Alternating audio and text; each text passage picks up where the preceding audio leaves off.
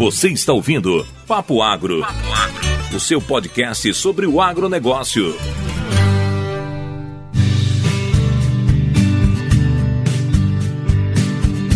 Fala, jovens do Papo Agro, Pedro Peixe na área aqui para trazer mais um episódio super interessante. Dessa vez não é fruta, hein? Como é que é o negócio? Então hoje eu tô aqui com o meu colega de mentoria de podcast, né? O Dr. Pedro Carvalho, da Universidade de, de Davis, no centro de El Centro, é lá nos Estados Unidos, né? Lógico, para falar de um tema que foi oriundo de um dos agro, dos papos em debate nosso, de algum papo ali surgiu o assunto de produção em deserto e eu lembrei, né, parceiro de mentoria ali com, com o grande Paulo Ozaki, que ele trabalhava com produção animal numa área dessa. Então, conversando com ele, ele topou vir. Então, Pedrão, queria agradecer tua presença aqui, por estar topando falar nisso aí. E gostaria que você se apresentasse um pouquinho para os nossos ouvintes. Pô, legal, legal. Obrigado pelo convite aí, Xarapa. Obrigado, pessoal do Papo Agro aí. Como o Pedro falou, quando a gente, a gente se conheceu através de uma mentoria de podcast, né? E, e o Papo Agro é um dos podcasts que, que eu fui buscar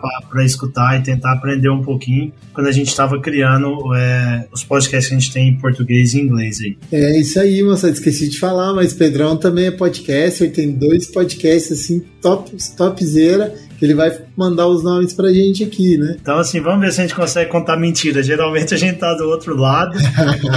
é, mas tem o, o Carol Call, que é um podcast em inglês, né? Que a gente faz parte do nosso programa de extensão aqui, pesquisa. E também tem o Pecuária Sem Fronteiras, que é um, um podcast que a gente gosta muito de fazer. Eu, juntamente com, com outros quatro amigos, hoje nós entrevistamos pessoas que, que moram ou moraram fora do Brasil para que, que eles possam contar um pouquinho da história deles é, fora, né? Então é bem focado em pecuária, mas é, mas é algo bem, bem legal, assim. É, é bastante prazeroso fazer esse podcast e receber o feedback. Muita gente, até de outras áreas, acabaram se é, animando a ir morar fora por, por escutar um podcast, alguma história de alguém que, que morou, mora hoje fora do Brasil. Não, que bacana. Mas como, como o Xará falou aí, hoje eu moro, é, moro em El Centro e trabalho em um centro de pesquisa da Universidade da Califórnia Davis. É, às vezes até o pessoal acaba com, tô conversando com o pessoal, não, tem que ir para para centro, para o centro, assim, tem até algum.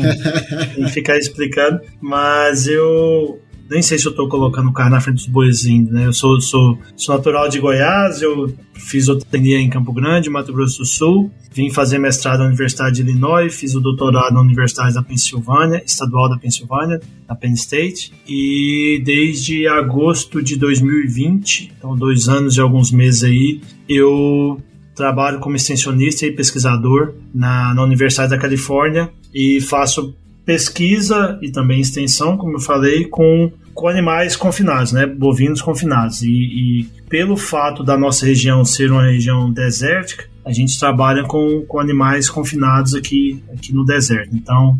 Ah, que legal. Peraí, Pedrão, você está dando spoiler dos próximos ali.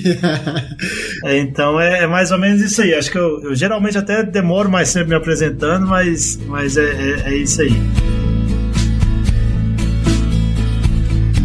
Então, jovens, o Pedro tá falando ali de região desértica. Ele tem um episódio que ele fez, participou do Agro Resenha também. Vamos fazer merchan dos companheiros. Isso. Tem um episódio super bacana também, vale a pena vocês escutarem, que com certeza vai complementar muitas informações que a gente tem falado aqui. É, então, como eu disse, esse episódio veio de algum debate que a gente fez aí, não lembro qual, e veio essa questão do deserto. E eu puxando com o Pedro, né? É, porque Puta, por que primeiro produzir no deserto, Pedrão? A parte vou, eu sei que você, é o, o, rei da, da carne, do churrasco aí, então não vou te apertar com plantinha, mas por que que vale a pena a gente produzir aí no, no, no deserto? Não, legal. Eu acho que até eu não. Você mencionou é, o episódio que eu acabei gravando com o Paulo na Agro Resenha, e aquele lá acho que a gente focou mais na parte da carreira e tudo, então, então acho que tem, como você falou, talvez seja bem, bem complementar aí é, a nossa conversa de hoje. Então, a história aqui nesse deserto é algo bem bem legal, assim, volta lá para 1901, se não me engano, foi quando foi construído o primeiro canal. Hoje o deserto aqui tem um deserto de aproximadamente 250 mil, mais de 250 mil hectares. São não sei aí, Xará, você sabe as contas de acre para hectare, as conversão, como é que funciona? Não faço a mínima ideia, cara. São mais de 550, 572 mil, se não me engano, acres que, que são colhidos todo ano aqui, mais de 500 mil é, plantados e numa região desértica. A gente tem aí uma precipitação menor que 100 milímetros por ano, então é deserto, deserto mesmo. Rapaz. Até é bem legal, assim, quem tiver curiosidade, e, e, for buscar no YouTube, tem um vídeo que chama All American Canal e mostra como que foi, foram construídos os canais aqui, algo, sim, muito, muito legal. Esse, esses canais é, é para puxar água de, de algum lugar? O que, que, que, são? É, então, lá, lá mais de 120 anos atrás, que é, você pensar, tem tempo demais, assim, e, e como que os caras fizeram isso, hum. é, eles começaram a puxar a água do Rio Colorado. E foram foram puxando e agora eu não me lembro o ano certo, teve um ano que teve uma estourou uma barragem também, veio bastante solo com tudo, foi assim, acabou criando um lago gigante. Tem todas as histórias no YouTube aí, pessoal procurar. Não, não quero falar muito, nem eu falei, eu vou começar a mentir muito aqui. Lógico que não. Depois o pessoal assiste e vai ver a coisa bem diferente. Mas basicamente o pessoal começou a puxar canal do Rio Colorado e foi criando esse vale, né, que a gente chama de Vale Imperial hoje, né, Imperial Valley aqui nos Estados Unidos e nessa dimensão toda e começou a se produzir bastante. É, hoje tem bastante produção de alfalfa e, e, o pessoal acaba fazendo feno, né? A Califórnia é o maior produtor de, de leite dos Estados Unidos, o maior rebanho aí com mais de 1,5 é, milhões, 1,5 milhões de, de, vacas de leite. Eu, você tem noção, o segundo maior estado, acho que se não me engano, tem menos de 700 mil. Então tem, tem, é, tem bastante vaca de leite aqui na Califórnia e o pessoal produz bastante feno aqui, né, na região para mandar para essas outras regiões e também até para outros estados. E até para exportação, né? Já antes da gente, você perdeu para falar de gado, mas vamos falar do que eu do que eu Não, manda pra... Posso especular um pouco menos, talvez seu público tenha, tenha mais interesse. Então tem tem feno aqui que é bastante produção de feno, o pessoal acaba exportando. É, é legal de ver porque eles têm até algumas máquinas que acabam prensando o feno, sabe? É, para poder colocar em container e, e, e enviar para para a Ásia e outros países assim. Que legal, é uma coisa que eu nunca imaginei na vida que a gente exportava capim. Tipo, a gente não, né? Aí, Brasil não sei se exporta, mas eu nunca imaginei isso. Você ter noção, assim, os, alguns outros lugares dos Estados Unidos se fazem dois a três cortes de alfafa por ano, sabe? Aqui no deserto, acho que o pessoal costuma fazer oito, dependendo até dez hum, cortes. Então, muita coisa. é uma produção. Tem sol o ano inteiro, né? É o que a gente fala aqui, tem muito sol. Então, tem essa abundância de, de, de agricultura aqui. Além de feno, tem bastante vegetais é, folheados, folha verde, eu não sei como é, fala green leaf em inglês. É folhoso. Tá, é, é, Então tem, o pessoal fala que aproximadamente dois terços desses vegetais produzidos no inverno nos Estados Unidos são produzidos nessa região, sabe? Tem três vales aqui, o vale, o Imperial Valley, que é onde eu moro, o Vale de Yuma e um outro vale um pouco mais para cima aqui na Califórnia. É, então tem bastante agricultura, né? Então, vamos lá. Por que de, de pessoal produzir gado aqui, né? Como eu falei, a gente tem sol o ano inteiro, então as, as alterações do clima, elas acontecem muito,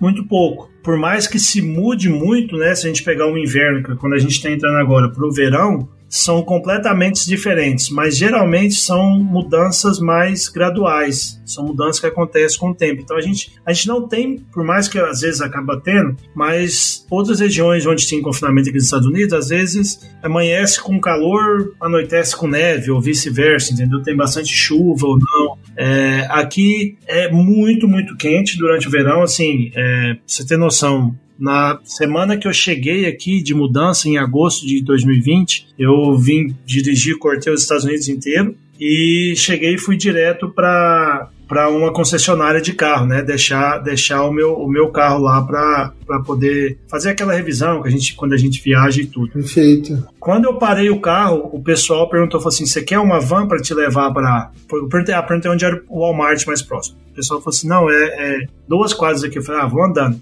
Aí o pessoal falou: você não quer uma van? Eu falei, pô, eu vou andando, não tem, não tem segredo assim é, eu tive que entrar em umas três lojas porque tava 51 graus, assim, era coisa de, de louco. Você é doido.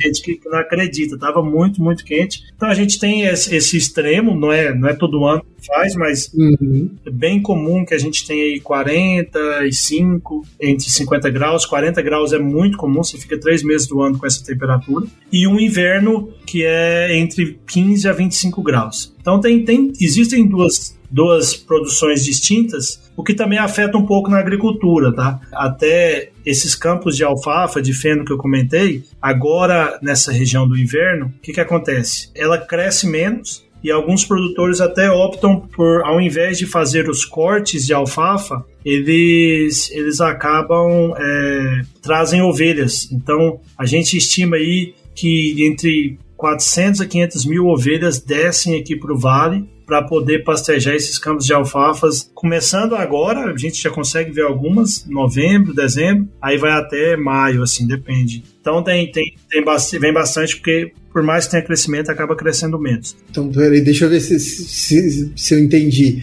Você estava falando ali que você tem variação, né? Um clima muito quente, mas a variação não é tão brusca igual em outras regiões dos Estados Unidos, né? Isso. Então, aí vocês conseguem praticamente o ano todo tá tendo produção, produção de alimentos no geral. Isso, isso. É, ela, ela, é, ela é brusca, mas ela não é repentina. Não sei se, se acaba sendo. Ela, ela é grande, mas ela não acontece de repente, assim. Tá, você sai, tem uma amplitude grande, né? Sai de, uma, de um muito quente para um menos quente ali, né? É, por menos quente. Não, não nem vou falar que tem um frio aqui.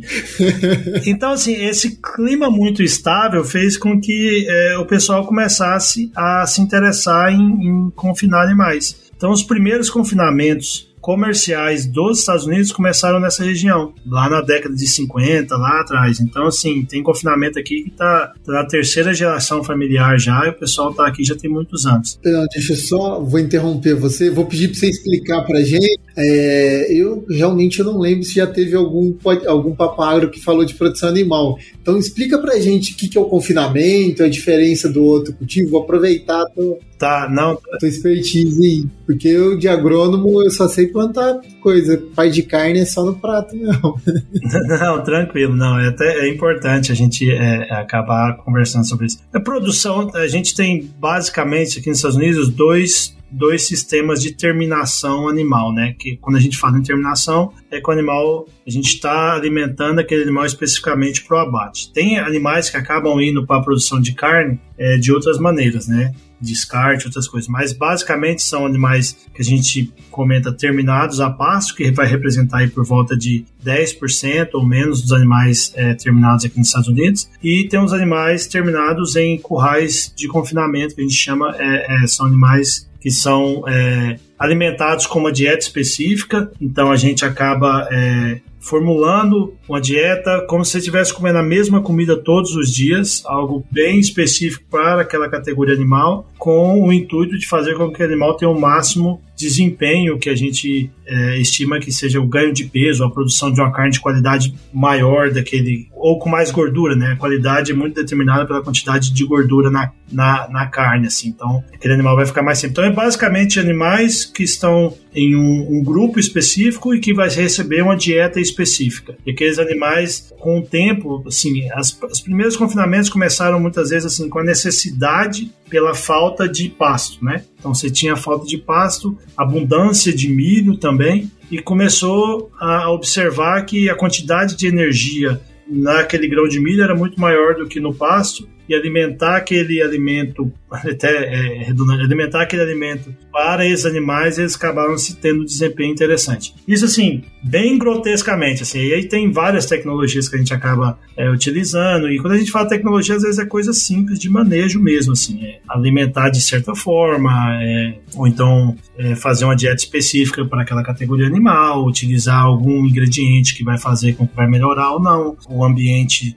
do trato digestório do animal, do rumen, né, que o, o, ruminante, mas mesmo assim a gente recebe bastante afrontamento, talvez seja essa palavra, ou pergunta talvez, de que o animal confinado esteja é, competindo com alimentação humana, né? Às vezes a gente já está alimentando animal. Entendi. Mas quando a gente faz um levantamento, é, e o grande, uma das grandes belezas do ruminante é, é que esse animal acaba consumindo é, alimentos que outros animais não, não consomem, é que aproximadamente 11% só dos alimentos que a gente é, que esse ruminante recebe durante a vida dele inteira poderiam ser destinados para a alimentação humana. E a gente tem que levar em consideração também bastante, bastante coisa que entra nessa cadeia que não entraria no consumo de, de alimentação humana. Nos últimos 15 anos aí nos Estados Unidos, e hoje está crescendo bastante no Brasil também, já não só hoje já tem crescido, a utilização de resíduos da, da produção de etanol de milho, por exemplo. Interessante. É, existem vários produtos que, que, que, são resíduos, né, que seriam destinados como um lixo, talvez, algum outro tipo de produção, mas e que a gente acaba podendo incluir na, na alimentação dos ruminantes, mais especificamente, e ter essa reciclagem de nutrientes, vamos falar numa linguagem mais, mais fácil de ser compreendida aqui. Então, até hoje aqui, várias dietas aqui dos confinamentos, a gente é bem, bem comum a gente é, encontrar, por exemplo, que a gente chama de resíduo de panificação, talvez bem conhecido aí do, do público, a quantidade de donuts que o, americano come, talvez. Eu estou exemplo. Mas tem, tem várias coisas que o pessoal não come, né? Acaba perdendo. E aí isso acaba sendo utilizado na, na alimentação animal. Então esses animais que estão nesses sistemas mais intensivos, eles acabam é, recebendo esses animais. Tem uma visão geral aí? Ficou mais confuso, mais fácil? Não, cara, eu, eu assim, para mim foi super legal. Então, assim, a gente tem um, um. Vê se eu entendi. A gente tem o, o, gado, né? Os animais que exterminam num pasto. Isso. E tem o pessoal. E o que fica confinado, né? Tá dentro de um curral que recebe uma dieta trabalhada, né? Isso. Então, se a gente pensar assim, deixa eu fazer uma analogia porque faz tempo que eu fiz a matéria de alimentos e alimentação. Uhum. Então o pasto ele está comendo alface, tem muita fibra, muita coisa, mas pouco poder nutritivo, né? E aí você, quando ele está confinado, é como se ele fosse um atleta de alto desempenho ali. Você tem uma dieta regrada, tudo bonitinha, ele controle, né, da de peso e alimentos de qualidade, né, que igual você falou, milho, alguns resíduos que para alimentação humana não são bons, mas ele ainda tem são valiosíssimos para animal, e aí vocês vão regrando para que ele tenha um bom desempenho ali, um, um bom conforto para estar tá ganhando massa, né? Então é, é, mais ou menos isso. Isso, é. É, é, é mais ou menos isso. Eu, eu, eu, sempre gosto de falar que eu não sou contra nenhum dos dois sistemas, é, sou, muito pelo contrário, sou a favor dos dois. Eu acho que tem, tem espaço para os dois. A gente consegue também ter sistemas intensivos a passo. No Brasil tem crescido como se fosse uma mistura dos dois, assim. Legal. É, então, assim, a gente tem campo para todos e eu acho que é, a carne produzida em, nos, nos, dois sistemas são, são alimentos altamente nutritivos. Então, assim, mas a grosso modo, essa, essa, essa é uma visão geral que pode, que pode é, ser bem entendida para quem não tem, não tem tanto conhecimento. Assim. Ah, que legal. E, e aí você estava falando que aí na região que você está em é o centro, começou a tender pro, pro confinamento por falta de alimento, por falta de, de passo, né? Isso. Não, não, o, é, o confinamento começou nos Estados Unidos por isso, né? Aí o que trouxe os confinamentos para essa região foi a pasto não tinha como, né? Basicamente não tem pasto aqui. Tem algumas pessoas que acabam tendo um pouquinho de produção animal, mas é, é algum campo de, de alfalfa, algum tipo de planta irrigada, assim, mas não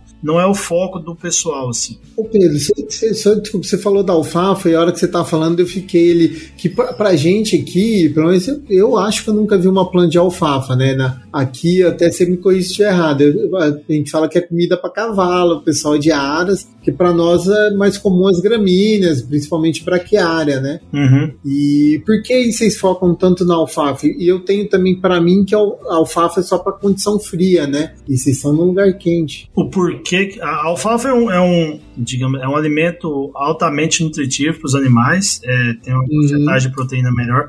A gente, assim, nas dietas, a gente acaba utilizando até mais feno de, de gramínea, né, de, de algum outro tipo. Mas a gente ainda usa, ele é mais caro, ele, o pessoal do gado de leite acaba absorvendo muito mais, então por isso que tem essa, essa produção. Eu estou falando alfalfa, mas é porque é os campos de, de alfalfa, né? Bastante, par, bastante, é uma porcentagem muito grande da produção de feno de alfalfa produzida aqui, ela vai acaba indo para outros lugares. Então, então ela vai para animais que têm um requerimento um pouco maior por ter essa densidade nutricional, digamos assim. Tá, é, ela é mais nutritiva. Nutritiva do que, do que os outros. Então, mas ela tem é, realmente um custo maior do que do que do que as outras fontes de fibra dos animais. Quando a gente está falando de confinamento, a qualidade da fonte de fibra não necessariamente ela faz tanta diferença, digamos assim, tá? Tá. Tipo, tá alguns nutricionistas talvez até achem ruim falar isso, mas é não é não é o não é o foco, digamos assim. Muito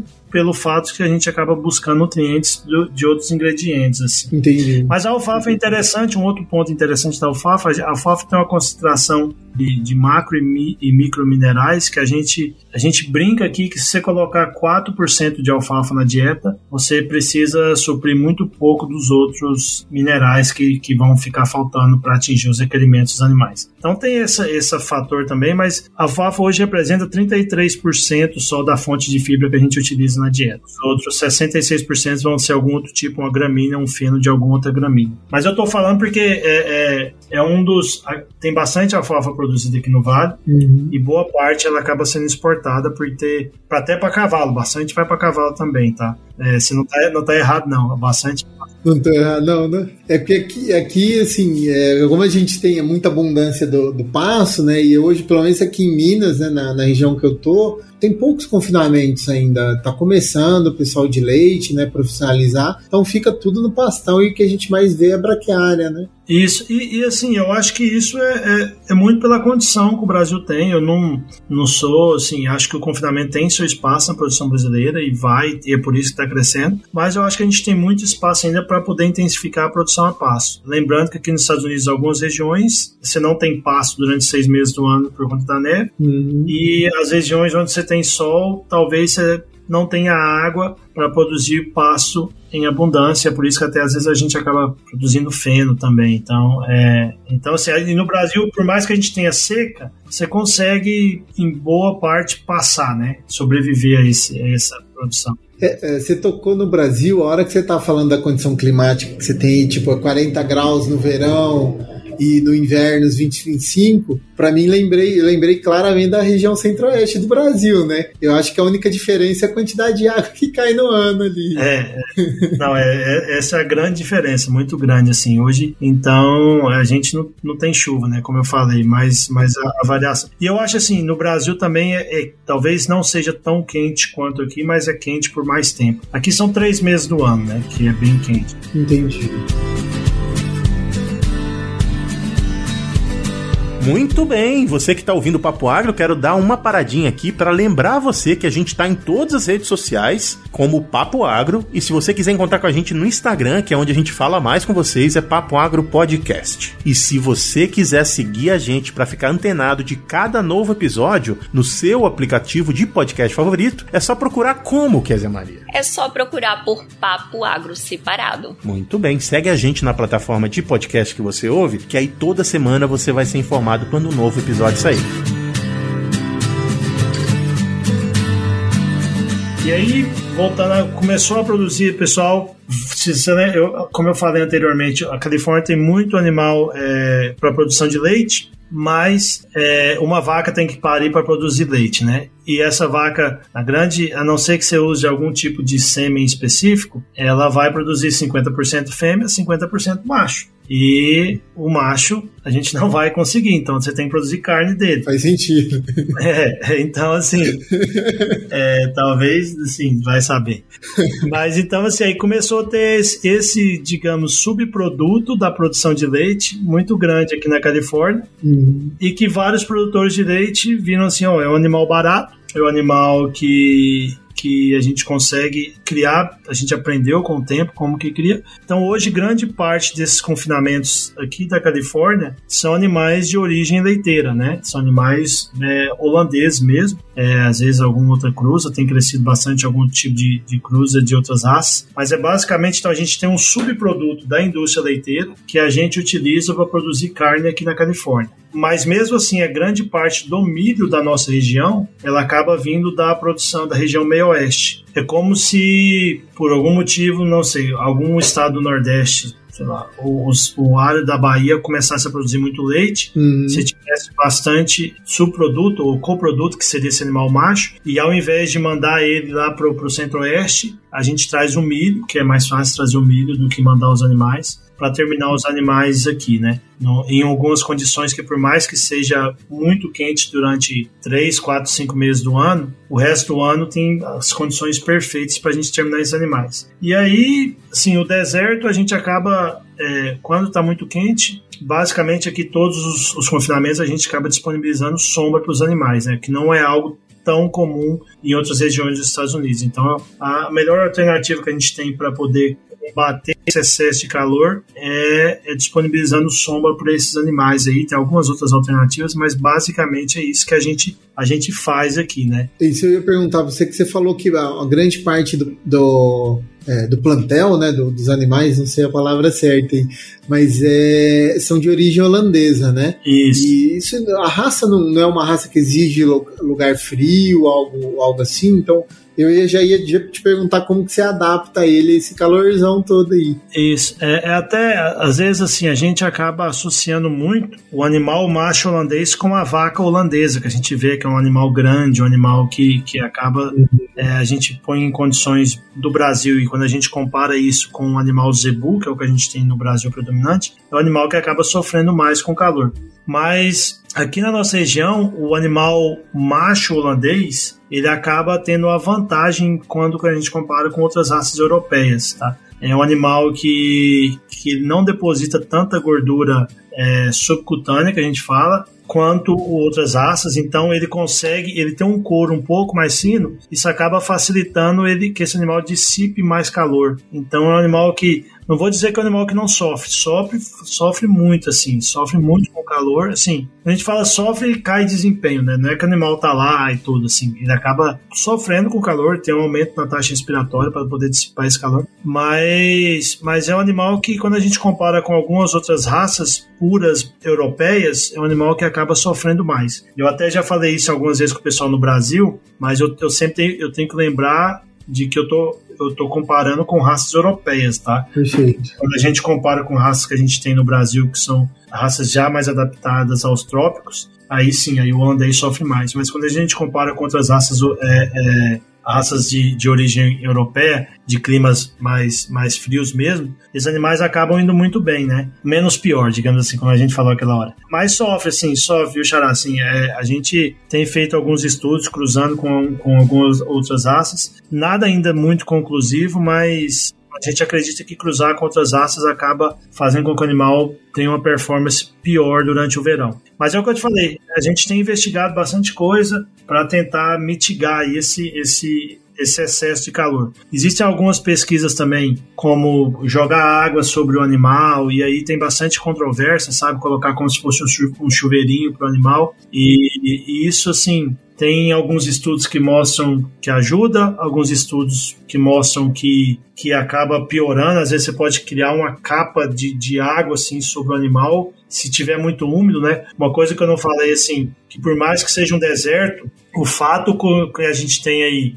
é, 250 mil hectares irrigados acabam retendo bastante umidade aqui. Então tem meses como quando diz calor extremo, que é, é, é comum a gente estar com 45 graus e 70% de umidade. Então, então é. Tá aquele calor úmido, abafado. É terrível. Então, às vezes, você joga água por cima do animal, às vezes, em vez de, de melhorar, se não tiver vento, uhum. ele pode até não, não, não ser bom. Um outro fator também que tem aqui que a gente sempre se preocupa bastante é a dureza da água, né? Eu não, não sei falar os números específicos, não. Até esses dias eu estava numa apresentação e o rapaz falou os números, eu anotei para poder comentar, mas acaba tendo uma água com muito, muito salobra, que a gente fala, né? Tá, normalmente pH alto, né? Muito sal, né? Isso, isso. E, e isso acaba criando muita dificuldade com, com bico, né? Entupindo bastante bico, essas coisas. Então, uhum. você tem que ter um sistema de filtragem de água bem específico no confinamento, só para poder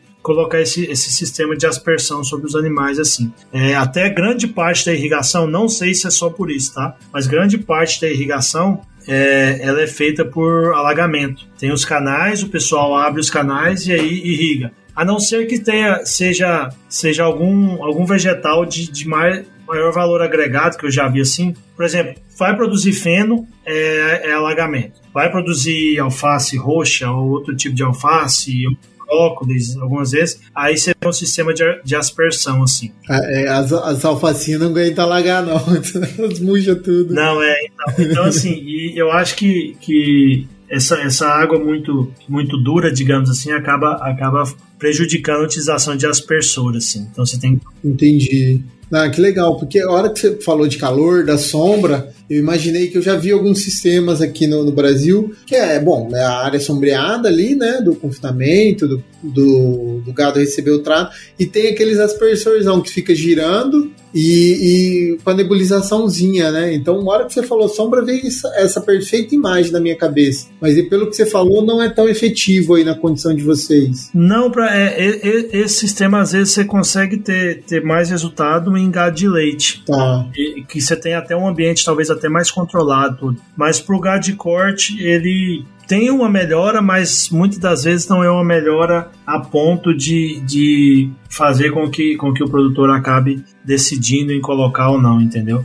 É, às vezes você vai ter um custo até maior de energia para tocar aquele sistema do que. Porque que acaba sendo mais aberto até do que, do que o sistema de leite. Mas é um lugar interessante, viu, Xará? Assim, eu acho assim, grande parte dessa carne do holandês, algo que eu não falei, é, esses animais, eles, quando bem terminados, eles acabam produzindo uma carne de qualidade. Muito, muito boa, que 50% do, dos animais produzidos aqui, eu não falei em números, né? Mas a gente tem aqui no Vale hoje aproximadamente 50, 50, 500 mil animais confinados. Então tem, tem confinamento de 15, 50 a 100 mil cabeças. Então todo ano abate aí 500 mil animais aqui nesse vale. E o que faz com que seja o, o condado de maior densidade de de animais de corte aqui é, dos Estados Unidos. Então tem muito animal de corte aqui também. Então, e boa parte desses animais holandeses acabam sendo exportados. É, o mercado japonês absorve bastante. É, a carne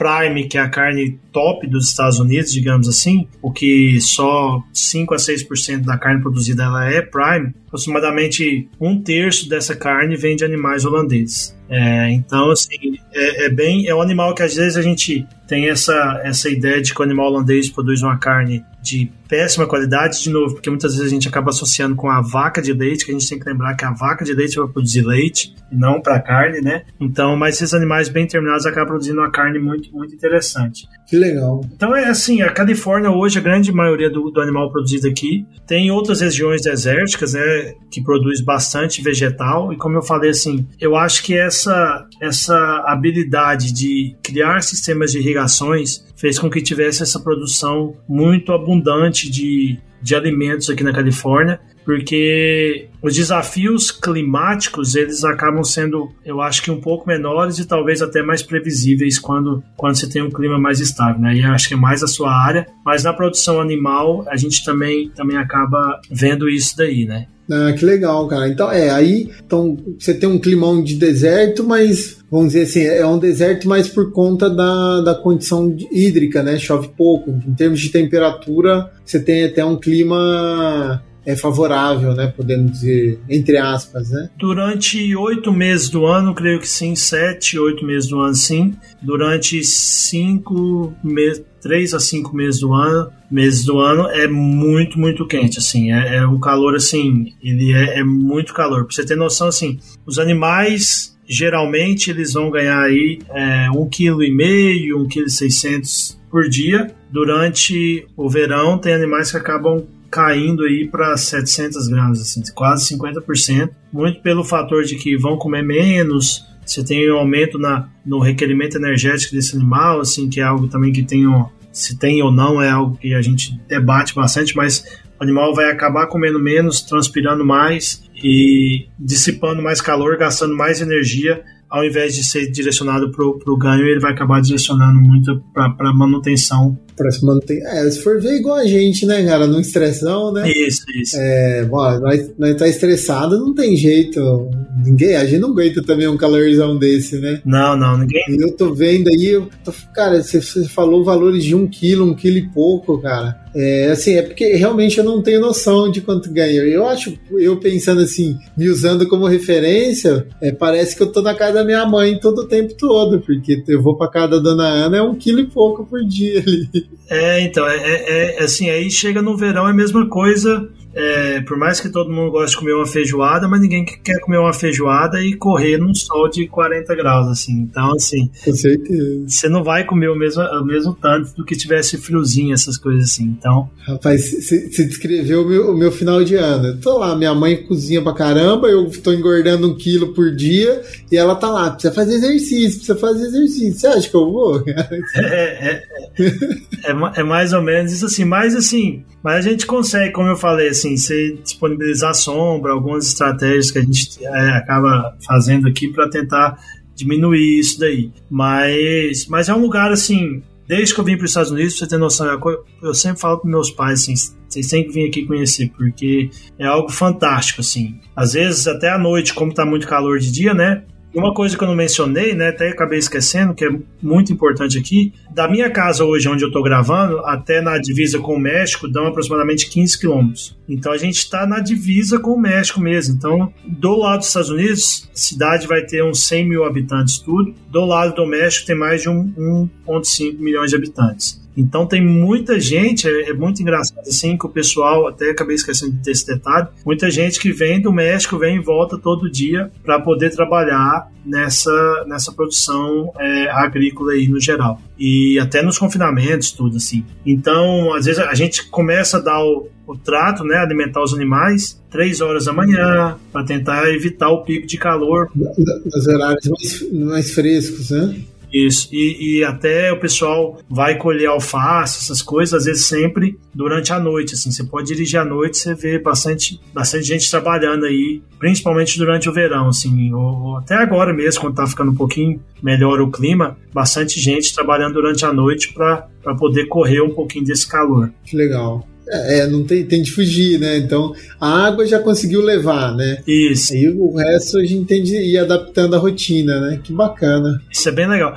E assim, um, como eu falei, quem quiser procurar aí, tem procura o All American Canal. E algo também assim que eu não, não entendo, mas é algo que tem crescido muito aqui, eles acabaram criando um lago, é um lago, é, eu acho que ele foi criado meio que por acidente, mas é um lago artificial que você consegue ver ele pelo Google Maps, é gigante, sabe? Chama Salton Sea. E eles acabaram, esse lago há 40 anos atrás era, era muito, o pessoal tinha muito otimismo para fazer turismo, essas coisas. E, e o lago acabou sendo bastante poluído pela produção agrícola e também por pelas cidades, né? Como eu falei, tem, passa dentro de vários dejetos que passam dentro de uma cidade de 1,5 milhões de habitantes ou mais aqui, acaba indo boa parte para esse lago, então veio bastante resíduo para dentro do lago e acabou se tornando uma, uma água muito salobra, assim. Hoje tem quase nada de, de peixe lá. Mas nesse lago, o pessoal acabou descobrindo que eles conseguiam extrair bastante lítio, que é, é hoje visto com muito bons olhos para qualquer produção de bateria, de carro a bateria, essas coisas. Então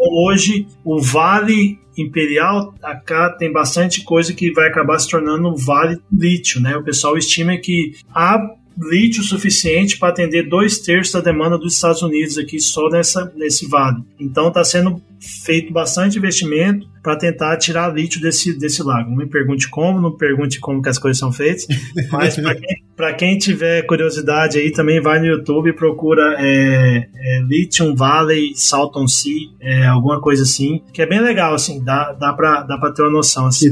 Então, assim, a gente veio falar de, de gado, acho que eu falei um pouquinho, como eu te falei, as dietas que a gente tem aqui hoje, tem parte dos alimentos vem da produção de milho no meio oeste americano, parte vem do subproduto da produção de milho e de etanol, parte como as fontes de fibra são produzidas aqui, e a gente também acaba absorvendo vários, vários resíduos, né, como eu mencionei, resíduo da produção de bolacha, é, resíduo da, até da, da produção de amêndoa, que utiliza um pouco. Então, é, é uma coisa muito bonita da agricultura. Depois, tipo assim, isso é papo para um, um, outro episódio, só da, da utilização de subproduto na, na pecuária e na produção animal. Mas é parte dos alimentos a gente acaba produzindo aqui. Então, assim, é, é, é um lugar bonito e que eu eu sempre sou maravilhado com aqui. Eu falo para todo mundo que é um lugar que tem que visitar. Talvez é, é algo que a gente possa quem, quem vive a realidade de alguns lugares do Brasil onde tem irrigação já consegue ver um pouco disso. Mas é um lugar assim, você imaginar que 120 anos atrás o pessoal trouxe irrigação e fez essa área altamente produtiva, é fenomenal. Assim. É, eu já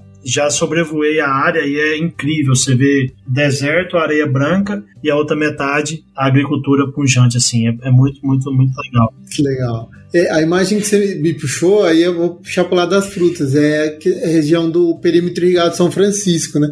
Você vai chegando em Petrolina, é exatamente isso que você descreveu. Só que em vez da, da, produção animal, essas coisas, é uva e manga e uma, uma outra fruta ali. Mas é coisa mais linda. Isso, é. é por, e, e, assim, por mais que eu falei dessa produção agrícola, hoje a pecuária ainda é a maior fonte de renda do Vale, tá? Que legal. É, é, o, é o que mais produz aí. 40% da, da economia ela, ela, ela vem em função até da pecuária aqui, porque tem muita gente envolvida na produção de comida, na produção animal, tem é, frigorífico aqui também, que como eu falei, vai para exportação. Então, tem, ele não ocupa a maior área, mas a economia gira muito em função disso. É, é um baita do exemplo do que uma ciência bem feita, um planejamento, né? Porque para ter levado essa água aí foi um baita de um planejamento e depois como trabalhando as tradições, tudo, né? Isso, e uma coisa bem legal, de novo, eu poderia até ter vendido isso mais lá no início, é que o fato, o motivo de ter o centro de pesquisa aqui é que a gente acaba fazendo pesquisa voltada para os produtores aqui do deserto. Então,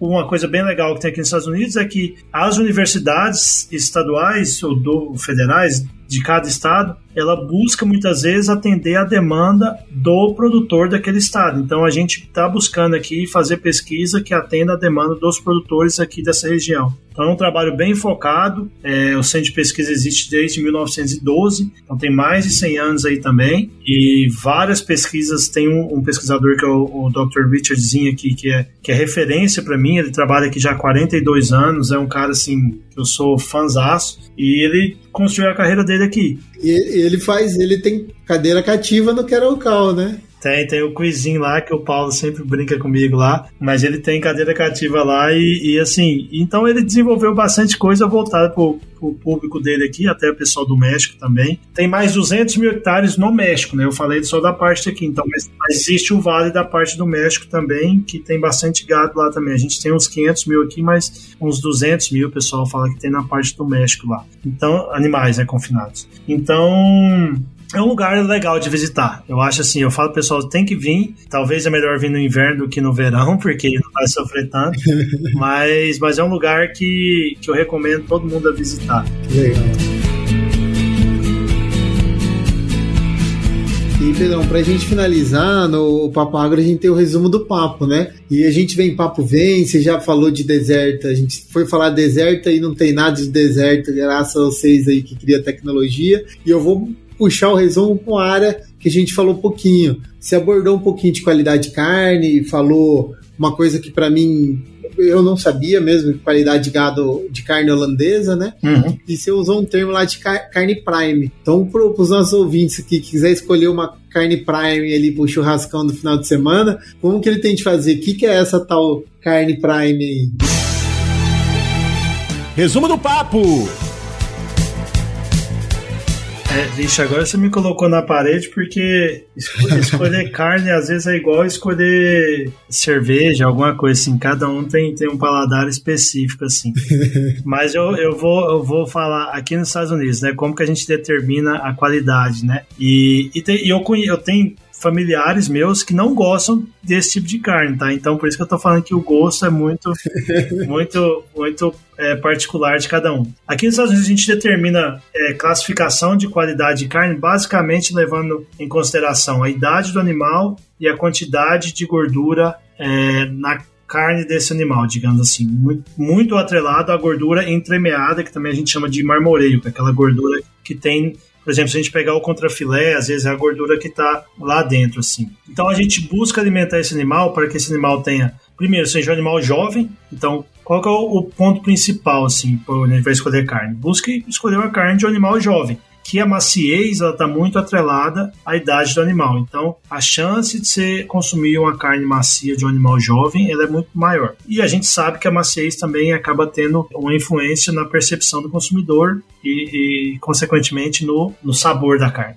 E, e o outro que é a gordura, né? A gordura tá, pro paladar americano, a gordura entremeada, que é esse marmoreio, ela tá muito atrelada a sabor. Então, quanto mais marmoreio, maior é, maior a, a, qualidade, entre aspas, assim, desse animal. Então, um animal, para ele ser prime, ele tem que ele tem que ser muitas vezes ter um, um marmoreio, que é essa gordura dentro, aquela gordurinha dentro da carne, assim, tem algumas notas, mas ela tem que ter uma nota mínima e tem que ser de um animal jovem. Então aqui a gente tem quatro categorias de animais com menos de 30 meses, basicamente, tá? Tem até algumas mas é, você tem o prime, que é, como eu falei, 5% da carne produzida aí, vai variar de ano para ano, chegando até 10% depois de uns anos. O Choice, que é o, uma carne muito boa, mas ela está num padrão médio, às vezes não tão gordurosa também. Uhum. Aí você tem o, o Select e o Standard, que é o Standard é padrão, quando você traduz assim, que já são duas abaixo do, da média, assim. Mas, para quem não gosta de carne com excesso de gordura, acaba sendo. Mas, assim, quer consumir uma carne, primeiro, tem um fornecedor que, que é confiável, acho que essa é a primeira coisa. E carne macia, é, tá muito atrelada à idade do animal, assim. Então, busca, busca carne de animal jovem. Se você gosta com mais gordura, busca carne mais, mais é, com gordura entremeada. E aí é muito sabor. Eu gosto, sabe? Mas tem muita gente que eu conheço que, que não, é a, não é o corte favorito, a carne favorita. É, eu já gosto dela mais, mais gordinha. é, e existem alguns cortes. Aí vai, vai, vai também tem a questão de definir o corte, tudo. Eu, eu uhum. Então, contra filé, que aqui é muito apreciado. É, eu gosto muito de picanha também, assim, é uma carne que, eu, a gente brinca que não tem erro, né? Verdade. Mas, mas costela, por exemplo, eu sou apaixonado em costela, fraldinha, gosto demais de fraldinha. Ah, sacanagem, eu tenho uma sopinha para comer agora e você falando dessas carnes. Ué, você quer me passar vontade, você fala em comer cupim, né? Com o gado aqui dos Estados Unidos, a gente, no, no, grande maioria, não tem cupim, até é difícil a gente achar. É? Então não tem, não tem muito cupim aqui, eu gosto muito de cupim, assim, geralmente, não é necessariamente a minha carne favorita, mas muitas vezes é a que eu quero comer quando eu chego, chego no Brasil primeiro, assim, que é a que a gente come com menos frequência aqui.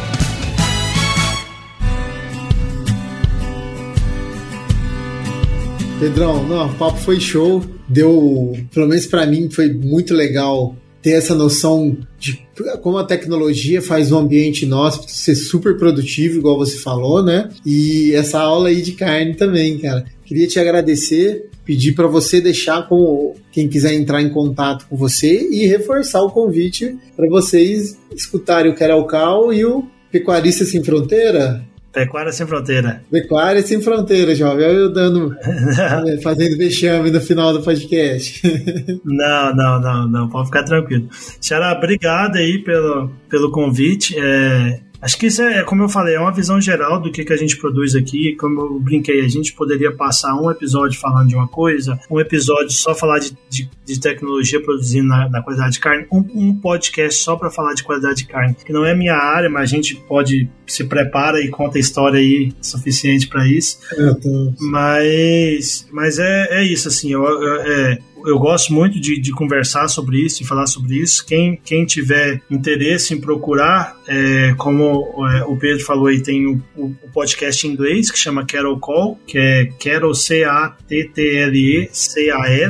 e que a gente posta, tenta postar um podcast quase toda semana sobre produção de carne lá em inglês. E nós temos o outro podcast que é o Pecuária Sem Fronteiras, que eu falei no início também. É, a gente gostaria de ter maior frequência de episódios, mas é, é um pouco puxado. Mas é, é, bem legal também. É, meu e-mail é pedro.zou.hotmail.com e Instagram pedrozou, tudo junto. E tem também Instagram do Querocol, Instagram do Pecuária Sem Fronteiras, para quem quiser procurar lá e, e seguir a gente, dar ideia de episódios, essas coisas. Vai deixar tudo na descrição do episódio lá. Então é isso aí, Xará. Obrigado. É um prazer, assim, eu, eu gosto muito do trabalho de vocês. Assim, é, é, fico muito, muito feliz de poder contribuir. Quem espero poder, sei que não é o foco do podcast, mas e tem gente muito mais gabaritada pra, que eu para falar às vezes da produção de pecuária no Brasil e aqui nos Estados Unidos, mas a gente sempre que dá conta, conta uns caos aí, eu acabei enrolando demais nas conversas. Nada. Ter levado algo de bom. Que isso, cara, foi fantástico e pode ter certeza que ainda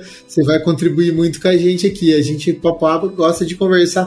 Tudo que tá no meio do agro, a gente tá conversando aqui. Então, já se sinta convidado. Já anotei mais uns dois, três temas aí para você estar tá conversando com a gente. Pedrão, obrigado, viu, cara? Obrigado, Xará. Um abraço, obrigado quem tá ouvindo aí. E quem tiver dúvida alguma coisa, pode entrar em contato aí. Valeu, Xará. Maravilha. É isso aí, jovens. Até a próxima.